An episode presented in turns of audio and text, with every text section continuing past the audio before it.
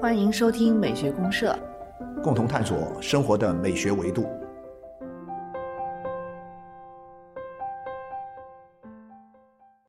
亲爱的听众朋友，大家好，我是生活美学观察家小明老师。我是可可老师，欢迎大家。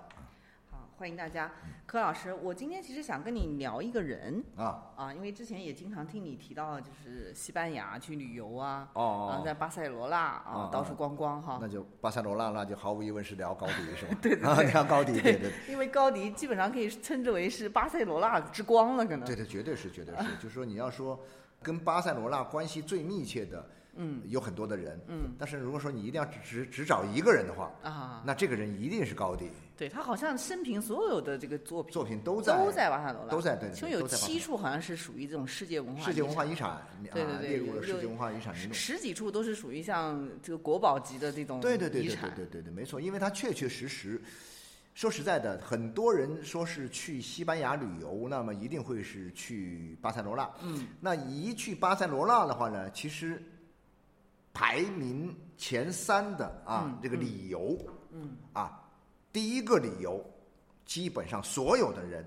都是去看他都的是去看他的建筑。他的房子。对对对对对，因为你在首先你在其他地方你看不到，第二，他的东西足够的独特啊，啊，非常的与众不同，非常值得看。对。啊，你说，你比如举个例子来说，你说你去看巴洛克教堂，啊你在欧洲里面去，在德国呀、法国呀这些地方去看巴洛克教堂，都有。说实在的吧，嗯，就是当然对我们一般的这个游客而言，也都差不了太多。嗯嗯啊，这个科隆大教堂又怎么样？沙特尔大教堂又怎么样？是会有差别，各有各的特点，各有各的亮点。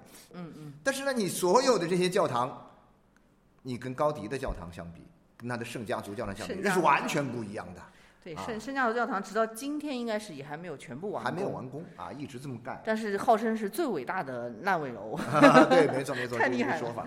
然后这个，所以呢，巴塞罗那呢，就是跟这个高迪啊这个名字啊，两个名字基本上是高度捆绑在一起的。对，然后我们其实想聊到高迪呢，还有一个原因，就高迪他今年也是他的一个大年，啊，对他诞辰一百七十周年。啊，我知道，对对对，没错没错，他是一八五二年出生的。对，啊其实可能是六月份上的呃诞辰一百七十周年。嗯嗯对，当然我们之前呢，因为要聊的话题比较多，所以这个艺术家呢，我们嗯，其实也没事儿，就放到这儿来聊都可以。反正在今年，在今年聊这个呃高迪，嗯，然后呢，透过高迪去聊巴塞罗那，或者再透过巴塞罗那去聊西班牙，牙，对，其实我认为都是很合适的，都在这个语境里面。对，在这个语境没错。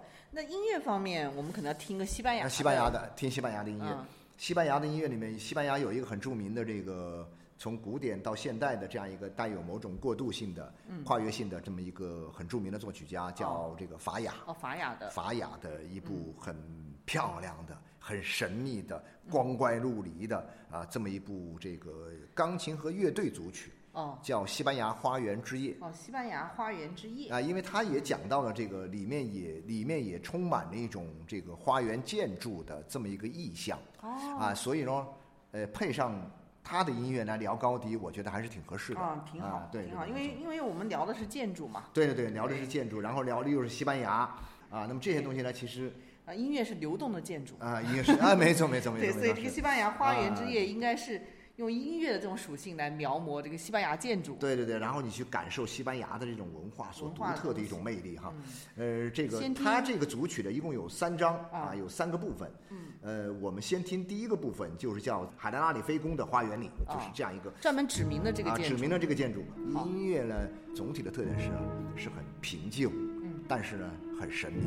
很多时候我们一般聊到西班牙的时候，都觉得是说啊那种热情奔放啊、血脉奔张啊，都这种感觉哈，就会想到斗牛的那种东西哈。嗯，但事实上呢，这个嗯呃那种东西呢，它更多的是在什么地方呢？更多的是在西班牙的南部，哦是在安达路西亚那种当年摩尔摩尔人曾经统治过的地方。嗯但是呢，在曾经一直以来，像这个巴塞罗那这种地方，一直没有失守，没有被这个摩尔人占领过，嗯它还一直是什么呢？一直是这个天主教的这样一种地盘所以在这个地方的文化里面呢，你会发现，并不是像南方那样热情洋溢的呀，或者说是那种激情澎湃的呀，它并没有是像那样。当然它啊文化有点不一样。有点不一样，所以呢，我们听这个还是平静的，但是神秘的啊，就这种感觉，可以来先感受一下啊。好，先来听音乐。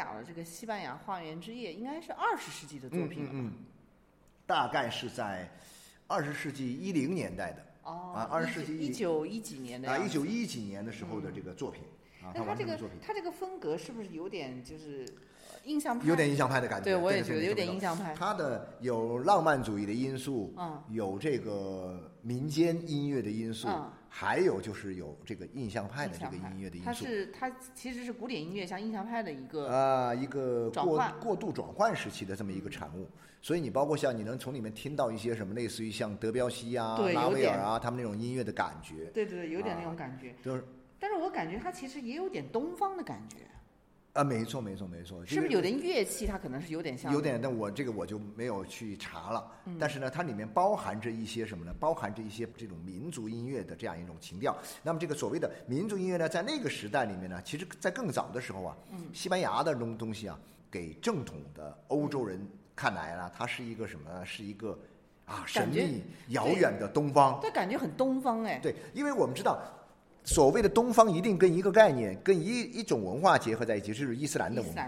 啊，波斯的文化，还有后来的这个伊斯兰的这种文化，嗯他们都在什么？都在欧洲的东边儿，对，它一个是地域的东，东地域的东另外一个就是跟这个啊。然后呢，有这种地域的东呢，它就是有种东方的色彩。嗯它的这个东方情调呢是什么呢？它是南边儿来的这个非洲北非来的这个摩尔人，是摩尔人在这个地方。留下了很多的这样一种伊斯兰的文化的这种印记，印记然后呢，成为了欧洲人想象东方的一种很独特的形式。离他们最近的一种东方的形式。对那我们回到高迪高迪高迪的这嗯个高迪倒是没有很明确的，大家会说觉得它是一个东方情调的东西，然后似乎没有，它的摩尔风格挺明显的。很明很明显。对，它有些这个建筑里面，它的内部装饰啊，嗯，啊，非常富有那种伊斯兰的那个。对，我就说是你，比如说你看它里面的很多的柱子，它就是很细的柱子，跟这个典型的这个摩尔人的这个宫殿，就是阿尔汉布拉宫里面、哦那个细细的柱子啊，特别像。我们到那个哥特式教堂里面去看，那个柱子都是巨大的、很粗的那种柱子，对不对对？欧洲的那个是不太一样。对的，它那个大石柱，它那个柱子呢都很细、很纤细的，嗯啊，而且这个纤细的柱子呢，其实很多都跟罗马、啊、这边的古罗马时代的东西有联系起来。跟当时的古罗马注释是一脉相承。对对对，而且古罗马的主，因为它都在地中海，地中海是什么呢？地中海是基督教的文化和这个东方的这样一种伊斯兰的文化汇聚的一个地方。嗯嗯，所以呢，它很多的因素啊错综复杂在一起，能看到的很多，啊，最后有很多东西会汇聚在类似于像高迪的建筑当中。对，您刚才讲这个，我就想起，您像高迪的东西，一个是我们刚才说这种摩尔的风格，对，但实际上您知道吗？它也非常有哥特风。也有个像您刚才看那个圣家族教堂，就是典型的哥特式它的。整个的形制啊，它的体那个样子啊，呃，形态啊，嗯，就是高耸入云的呀。对，它是很哥特风啊，的，很各纵向的线条，对纵向的全是纵向的线条的纵向的。然后呢，这个呃里面呢，你它又跟那个呃标准的正统的那个又不太一样。啊那肯定不啊，一样。很不一样。它内部装饰呢，又是有点自然主义的，它又有让我们想起以前那个什么 rococo 的那种啊，啊那种珍珠啊啊。贝壳啊，所大量的这种海洋的元素，其实根本上讲，它是一个有机建筑来的。有机，啊它就是说有有这种机动植物的线条啊，感。有对对对对。对这个有机建筑或者说这种自然主义的风格，其实是跟高迪所处的那个时代，就当时的一个在他之前的那个工艺美术的那个审美趣味是有点相似没错，也其实也就是说，高迪啊，生于这个一八五二年，死于一九二六年。嗯，这个时代呢，正好是这个十九世纪到二十世纪的一个过渡的时代，是，也也是是一个从古典到现代的一个转型的时对，代也是在人类的设计史上一个承上启下的时代。啊，那就对了。因为我们知道设计其实本身历史并不长嘛。对对对对，对，这虽然人类从呃这个创造之始，就是我们人类来到这个世界上创造之之初，我们如果是一种和目的的创造的话，那可能人类从原始社会开始在设计了。就有设计了。对，但是设计这个词本身，我们还是指的现代设计嘛。对对对，它的历史并不长。对对对对，可能最早也就是追溯到这个工艺美术运动了，就是啊莫里斯这些哦。自然主义的风格。那然后后来到了这个相对来讲成成事儿了哈，啊，基本上可能跟那个就是包豪斯他们的这个在一九一九年对所建立的这个包豪斯学校，嗯，然后呢开始倡导一种功能主义的啊、机械主义的呀这样一种呃建筑思路。啊，这样从建筑到我们的日常工艺的这种日常用品的设计，设计。都开始进入到一个。对，包豪斯就是一个开始进入高潮了，进入高潮这是我们现代设计的一种高潮。但是您刚刚说到的这个呃工艺美术运动这是最早的啊，啊，这就是英国人刚开始在工业革命之后，他们就发现，哎，我们现在已经身处在一个工业化时代了。啊，对，工业化时代里面，就是我们不可避免的，就日常生活审美化开始出现这样的这种，就消费社会到来，慢慢的，对对对对它对对会有这样的需求。嗯，那然后在这种情况下，就是我们不得不去改造我们的一种生活情境。对，怎么改造呢？那工艺美术运动它就开始发动，但是它的发动是反工业化的，嗯，他认为这种因为艺，因为它是艺术对啊他认为这个是违背了艺术的形态。啊，了解了解了解了解，就是它机械化了、大批量生产的工业化的东西，让这些东西看起来冷冰冰，然后非常的让人不适，像当年的这个英国人的那个水晶宫一样，哦啊，，他们是非常讨厌的。对对。啊那然后我觉得像高迪高迪在这个背景当中出现，对高迪的观点应该是也是反工业化，反工业化的，那他我觉得他反工业化完全好理解，嗯他有一个反工业化。其实我觉得高迪的魅力在于他的反工业化的一个魅力哈，最大的体现在于这样一个教堂的设计到它的建造，嗯，任何一个工业化的这样一个产品都无法忍受这样一种 无序的状态，任由他自己的这个梦想日益的这样一种这个爆发，然后呢，呃，永远盖不完，变成一个烂对烂尾楼。对，你看这个圣家族教堂，好像高迪他生平就盖了有四十多年，对对对，结果什么都没盖出来，对对对，就是没没盖好嘛。对对对然后后面的人又不断的去，因为高迪这个又是特别厉害的一个建筑师对，没有人敢去在他的基础上再去来给他做。不，因为我觉得这里面是这样，他这个高迪的这个建筑哈，大家可能具体可以去了解很多具体的细节的东西，但是我就会觉得说，他有一个就是说高度的标签化和他的私人化和他的风格化，很风格。完全是他个人的。他这种风格，我觉得高迪这种风格的一个特点是什么？嗯，就是哎，他没有第二个人跟他相似吧？是他就他独一无二。他不像对，不像有些人嘛，他会有一有一帮子人一嗯起，我们一个流派，或者说我们一个团伙啊，嗯我们一个团队，或者是我们一个阵营嗯啊，我们很多人一起推动。你像印象派的画家，哇，好，当然每个人都不一样，但是呢都能算到一起来。是，或者说像他后面的科布西耶啊、格里啊比乌斯啊，对对对，就这些人的东西他，利斯凡德罗跟他都不一样啊，对对那些人是有相似之处对，的。而且那些人他可以变成一个像一个帮派一样的现代建筑大师对对对师。对他们一开始的很多东西就会很像，就是机械美学的东西比较多。但是这个我就觉得这个高迪真的是个很神经兮对，柯老师，您是在巴塔罗那专门去看了他那我看过房子比如他像米拉公寓啊，啊米，兰这个都看过。啊，好，他这个有三四个三四个地方嗯。啊，都要专门去看的。那这些房子里面，我就感觉到，就是说你，我们一开始有有一种感觉，就是哎呀，因为我也没跟团，我是自己去找的嘛。大概比如说，大概知道在这条街上，嗯。但是呢，具体哪个位置我也不知道。嗯，那好了，我你你一到了这个周边，你就看过去，就一排房子一看过去，一眼在看到，在那种啊，通常我们所能看到的这种外立面的那些建筑当中啊，那种街景的建筑当中，啊什么新古典主义啊，各种各样的那种建筑的，哎，你突然发现中间有一坨 很不一样。的，很不一样的，很变形，啊，很变形，很弯曲，很这个对。凸，这个叫什么？没有平面，没有直线，然后有各种各样的这种有机物的这个造型的模拟的这种图像的东西。啊，塑性塑性建筑，塑像塑性建筑哈，它有收缩感。对，有那种种弹性性啊，有弹性能够就是说你好像压下去，它又会弹起来，它是软的，一看你就能够看得到，很鲜明，与众不同。当然还有一个特点是说，嗯你一般看啊，每栋房子前面一般都是正常的人来人往走动哈对对对对，但只有他的房子前挤了一堆人，哦，然后你知道啊，挤了这一堆人，对吧？参观对排队参观或者在外面拍照啊，干嘛什么的，看它的外外立面的那些特点，然后你进到里面去看，就是它的东西是，我觉得说。在很多方面来讲，它是很符合建筑，比如说我们讲到建筑设计的一些基本的规律，嗯那些基本的建筑语言，它都具备的。哎，其实我很好奇，柯老师，啊您走到里面看了，你感觉它功能怎么样？我觉得功能不行，我个人觉得它的功能不行，就是它有时候为了营造这个效果，比如说它里面花了那么多的钱，他为了要去制造它的一种很奇妙的光影的这种变换的这种效果，嗯，哎，你作为一个美术艺术品来欣赏，觉得哇太美了。你进它那个光，你走动任何一步，你你都能看到它的光影的一个变换的一个、啊哦一一些一些一些东西。它的这种那种窗户上的这种彩色的玻璃啊，然后呢，不同的这个形制的窗户的大小朝向，以及它的这种，哎，你会觉得它的光从这儿进来，从那儿进来至，少采光是 OK 的。从绝对的采光量，它并不 OK。它的哦采光已经是经过设计的，啊他觉得是应该这样来采光啊。他似乎就会觉得说啊，我现在让所有的光线全部进来，但是呢，嗯，其实又并不是我们今天讲的，我有一个大立大落地窗，那啊啊那种感觉。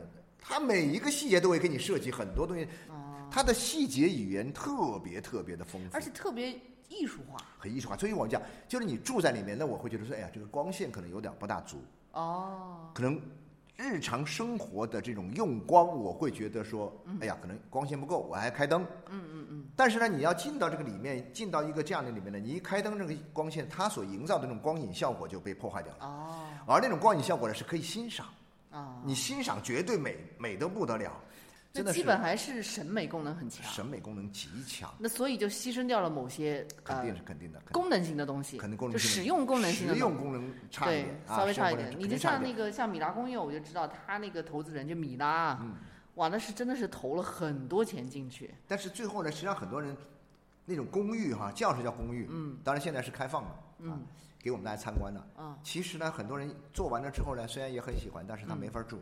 对，当时不是受到了很多 不好啊的 评对论。对对对，不好评论，大家其实最就对最主要的一个观点就觉得，哎，我既然投这么多钱进去了，为什么它用起来反而没有那么的舒这其适？实这就是，当然你要这样说起来，就是后面我们以后我们可能也会聊到很多的这种建筑师里面，这些现代建筑的发展呢，嗯，它面临的一个最大的问题就是审美和功能的一个冲突。争议嘛，这是一个这两者这个非常重要的争议。对对对，就是说，因为所有的建筑师，我个人的感觉就是说，他到了一定的程度之后，觉得我我就是个艺术家呀。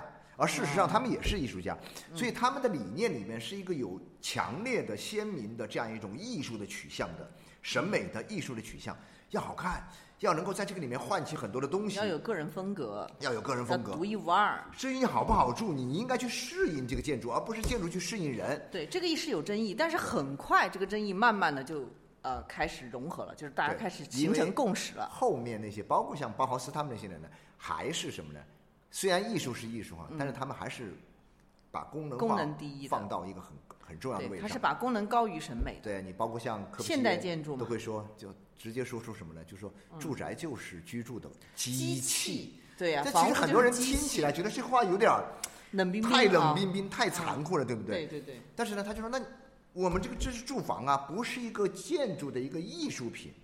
对。啊，它所以这里面呢，但是我觉得高迪他可能是体现了作为艺术取向的一个极端。对，它体现了就是我就说从工艺美术运动开始的那种设计的一个倾向。啊，对对对，因为当时这种时代背景呢，是在工业革命取得胜利之后，就很多工业化成果已经在全整个欧洲蓬勃发展的时候，嗯。那这些设计师、这些手工艺人，他们要去反对这样的东西。对对对，然后像高迪这种就感觉很有机的、很这种自然元素的，对对带有很鲜明的个人风风格的啊，对它就很突出。对对对，但是到后面像柯布西耶这些，他们是什么？他们是现代建筑的先驱。现代建筑，对对，所以他们那种工业化的，其实他是为了提倡要建筑要为大众服务的。为大众，甚至他你看他做了一些很大、很巨型的，像什么这个马马赛公寓啊，对马赛公寓。啊他的那种大量的，比如说那个日内瓦的那个光明公寓啊，对对对。都是哇，解决人的居住问题，解决人的居住，就是集合式住宅，啊，集合式的，集合式的那对对对，啊让人都居住在一能够居住在里面，但是呢，也当然也还是住的很舒服。嗯。但是相对来讲呢，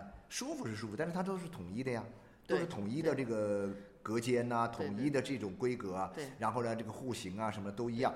就是工业化的建筑体系嘛，对对对。就是它的墙啊、它的房间啊、它的分割，像火柴盒一样对，的。因为这个东西也是必然是这样的，我理解就是到了这个呃二十世纪出来以后啊，嗯，这个封建的这种王朝啊已经坍塌了坍塌了，嗯。呃人民的地位提高了，对我们人的地位，要改民的生活。对对对，然后呢，这个一个就是，所以很多人就不理解为什么说社会主义这样一个运动嗯。会在这个二十世纪初在苏联取得成功，嗯，其实在他取得成功之后呢，大量的最追捧苏联那套东西反而是，欧洲人，反而是欧洲人，而且尤其是法国人。对呀、就这些人，就是他也确实是有这种人道情怀，对有这种救世情节，对，他其啊。实是一种乌托邦。啊，是一种乌托邦。就是说，人类在那个时代的点上，他特别向往的啊一种理想化的居住状大态家群居在一起，群居因为认为说群居是一种，呃，到了这个时代，认为是一种什么？嗯，呃，平等很平跟平等啊，自由平等啊，相这种这种观念相嗯关的，是他们的一种乌托邦的梦想乌。托邦，对，然后呢，在这个时候呢，那社会主义至少从表面上看能够帮我们解决这个问题啊，或者说所以说大家都追捧这个东西。然后像高迪这些人，他就不一样，他完全是一个，我认为他就是自己沉浸在自己的一个梦幻的世界里面。嗯对，而且他的观点可能会呃回归到古典主义多一点。回归到古典你看他他推崇哥特式嘛，对对对对哥特式是典型的，他是回回到这然后古典的东西里面一定是什么呢？一定是神秘的，神秘的神秘主义，尤其是哥特的浪漫主义的浪漫主义这些东西呢，一定是神秘主义的啊，往这方面走。然后这里面还有什么呢？还有就是，因为他做有机建筑，嗯有机建筑的核心是自然主义，自然主义。是自然主义。嗯所以说这样的话呢，就是你能发现没有？就是说，它是当一些人往前在走的，走向功能主义、走向机械主义的时候，嗯啊它走向了一种什么呢？走向了一种传统的哥特式的神秘主义的、浪漫主义的、东自方主义的、东方主义的这样一种美学。对对对而这个美学呢，其实在西班牙是有土壤的。对，是有土壤。啊西不班牙是过柯老师他在这个历史情境里面，他做出这样的选择也是有原因，因为嗯在这个时间段里面，你这个机械美学就是柯布西耶他们那些四位现代建筑大师还没还没有啊还没有成长起来的时候，对的还没对对然后之前呢，工艺美术运动呢，其实像莫里斯这些人他们的东西也是有争议的。也有争议。对对对，就是这个上下，就是因为我们知道高迪是属于新艺术运动嘛，对对对对，就它实际上是一种探索。对对，就是说我在这个时间点的时候，我是向过去看，还是向未来看？其实他我当下应该怎么样？做出了一种选择，他做出了一种，对他要做探索，做相当于是做实验。没错没错高迪这个其实就是当时的一种实验呢，也是一种建筑的实验。对，但这个实验你看一一实验那么一百多年啊，留下了这样一个很神奇的与众不同的东西，这样一个样本啊，这样一个实验的样本留在这个地方。虽然有很多的这个有各种各样的这个不同的意见和看法，但是都不能不能否认的是它的一个独特性的价值。对，确实有价值，这是流光溢彩的城市，感对呀、觉。你你像这个，其实我我就说哈，你说你你你说巴塞罗那这个城市，你把一些你比如说你把高迪这个概念刨除掉，它跟欧洲很多其他城市也没什么太大区别哦，啊。对对，你就它其实刨除不掉问题。刨除当然刨除不掉。呃我看那个谁的那个是好像是简莫里斯写的这个啊，一本西班牙的这个游记一本书里面，我觉得他有个说法特别有意思。啊，他怎么说？他说这个由比利牛斯山所分割开来的这个南部的比利牛斯山南部的这个伊比利亚半岛，啊就是这两个两个国家，两个两个大牙嘛，对，啊，一颗西班牙，一颗这个呃，葡萄牙，牙，对。葡萄牙比较小呃，比较小一点。那嗯。这两颗牙，就这个伊比利亚半岛，嗯，他就感觉到是什么呢？是上帝造欧洲的时候呢，啊，不小心，不小心忘记了，我好像也听过类似的对说，法。忘记了有这个两个大牙，结果没有办法，就临时就决定呢，就把这两个大牙就找个地方放，啊就发现了这个呃这个叫什么地中海和这个大西洋这个出口这地方还有一块空地方，嗯嗯嗯，于是呢他就把这个两个大牙就焊接在欧洲大陆上面，哦，所以呢，比利牛斯山成为什么呢？成为了一个很会不会有点像焊你你看那个地形图，嗯，很像一个焊接的那个那个纹路，一就是坨一坨的焊就是接的纹路，说它它好像又不是一个完整的板块，不是一个完整的板块，对，但是它又连在一起，又连在一起。所以就是这种感觉决定了有点它的这种尴尬不？很另类、很特别，所以其实也就正因为这样，其实很长一段时间以来，啊，就是地中海这个地方的旅游啊，嗯，地中海你从这个叫什么？从这个希腊那边哈，嗯。一直到意大利、法国，还有到西班牙，整个的这个这个分布在地地中海的这个沿岸的这条这带地地方。欧洲人来这边玩的时候呢，每个地方的这个追求的东西都是不一样的。啊，希腊和罗马和这个意大利的有点像，就是古希腊和古罗马的这种怀旧之旅，对，它是属于历史的怀旧之旅深。厚，对，深厚的怀旧之旅，因为我们讲到的这个就是欧洲文化的源头在这然后呢，法国这边就是享受生活享受之旅啊，蓝色海岸啊，普罗旺斯下面这个蓝色的海岸，哇，各种人生的这种至高的享乐都能够在这个地方。所以说，很多的艺术家不都是喜欢往这儿跑吗？对对对，啊，像尼斯那灵一带感地方，获取啊灵感啊，获得一种生活的一种啊绝美的享受。然后到了西班牙这边是什么呢？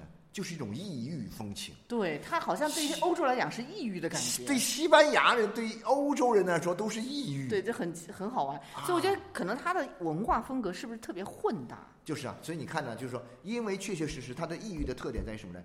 它跟欧洲是我们刚刚讲的，就像焊接在上的一块，临时凑上去的一块。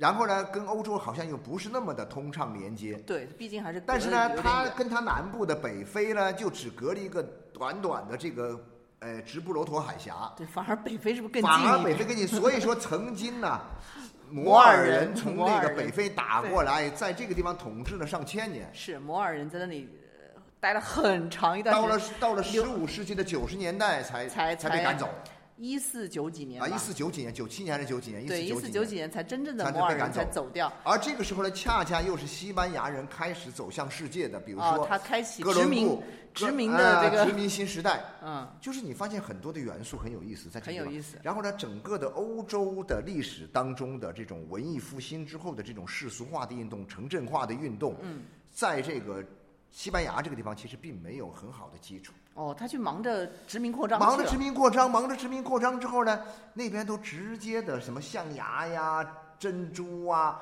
白银啊、变成暴发户了啊，就对对对，直接从那搬过来就变成暴发户。哦变成暴发户了。所以他很强大，他有他从十五世纪到十六世纪，这个人们称之为历史上叫什么叫黄金百年呢？对，是菲利普啊菲利普二二世差不多那个年代，对这个时候呢，就突然一下暴富的很厉害。对对对，我对当时对很多的西班牙人自己来说都觉得莫名其妙，我怎么突然一下这么强大？世界霸主了是吧我？变成世界霸主了。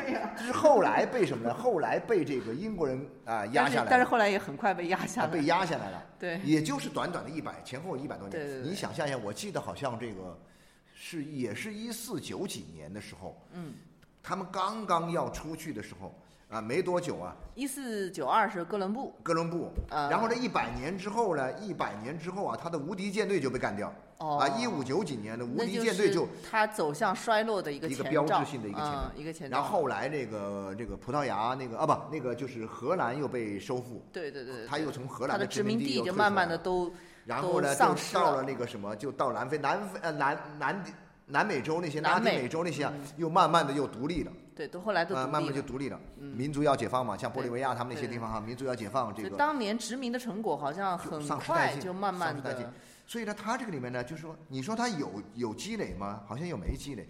你说呢？你说他不行吗？他说老子曾经也富过，而且很早啊。啊，就是很早啊他啊。葡萄牙后面就是他了，对当年的殖民扩张葡萄牙没他厉害呀，葡萄牙葡萄牙没他厉害。对没有他葡萄牙的这个，我感觉葡萄牙的那个就接触的这个丰硕的果实，就跟他相比就差多了。啊，因为他毕竟国家小。嗯，那西班牙他当年来讲的话，那还是好大的很大的对家族这样的话呢，就是他的文化里面有大量的异质的混搭的东西纠结在一起。嗯，你看上去呃，就会觉得说不可思议，怎么这些东西都可以混搭在，一起对？你看像宗教，宗教啊，哎，你他那个伊斯兰教和天主教和天主，教，在他们那个安达路西亚，你觉得说啊好像相安无事不？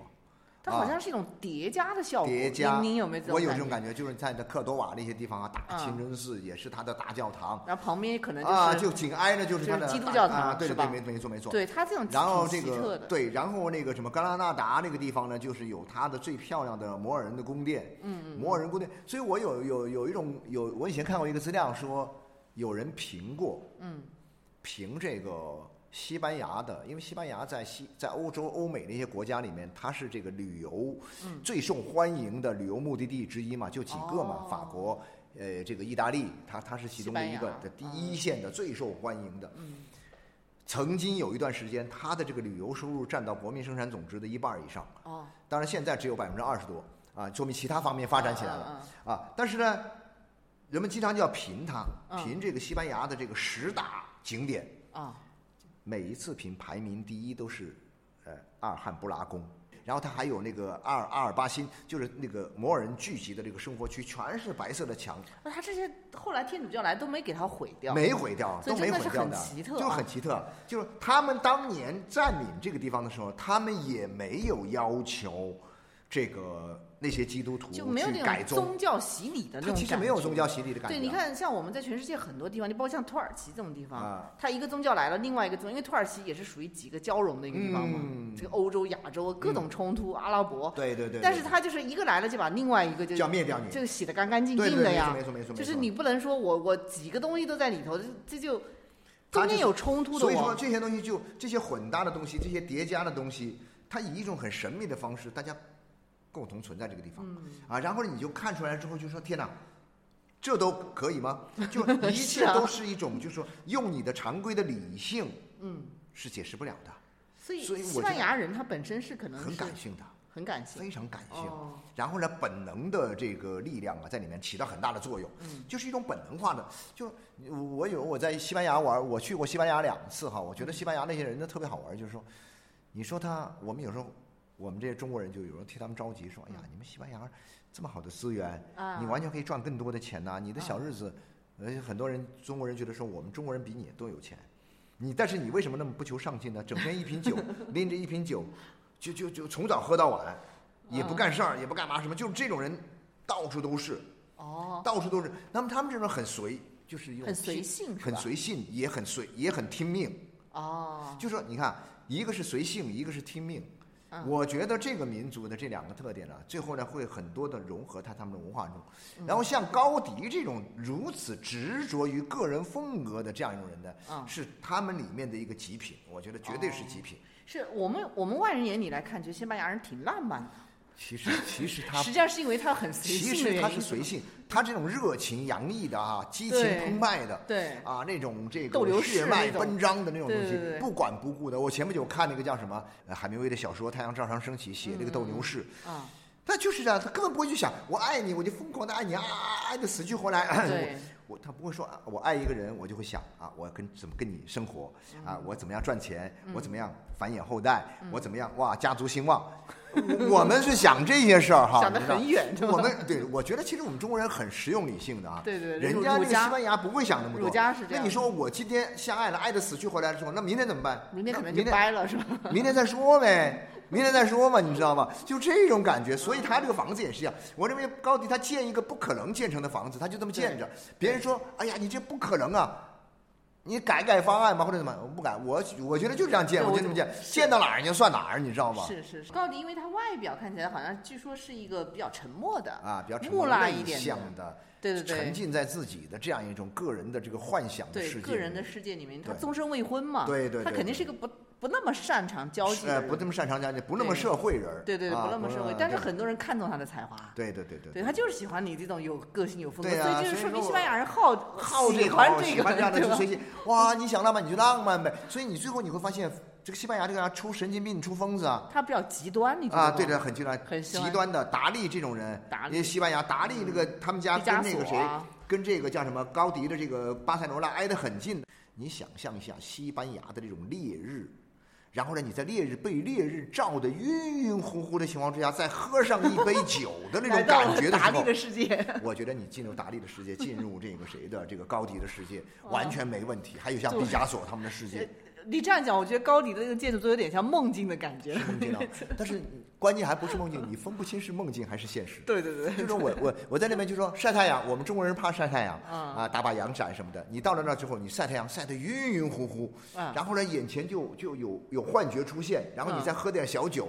对斗牛明明知道斗牛很危险，那他就是要这么爽一下，对，你明白吗？然后你看西班牙的一些古典画家也都很厉害，也都很厉害。对对，对，像维拉斯盖茨啊，没错包括您比较喜欢的戈雅啊，戈雅，对，没错没对，都是到现代嘛是达利这种对传统的也也是几个也也算跳脱一点顶级的顶级的对。对对对。所以说我们今天聊高迪哈，完了呢嗯聊到西班牙这种文化，我觉得特别特别让人有感觉。你要到西班牙这种混搭的浪漫的一种啊，神秘的哈，这种这种随性和又民族拼命的啊这样一种感觉的东西民族文化情调啊，以后有机会就是国门开放了，或者说这个一定要去呃正常话呢，一定要去去西班牙玩玩，西班牙太好玩了我了。太向往，我没去过。没去过，一定要去，一定要去，一定要去西班牙，一定要去听巴塞罗那，一定要看看高迪啊我就想！听您对讲讲西班牙是是，OK 好 OK，好好。那我们最后把我们最后把这个西班牙花园之夜的第三曲法雅的啊，就是法雅的。那么在科尔多瓦，科尔多瓦是这个安达卢西亚的一个城市，嗯是被认为是天主教和呃这个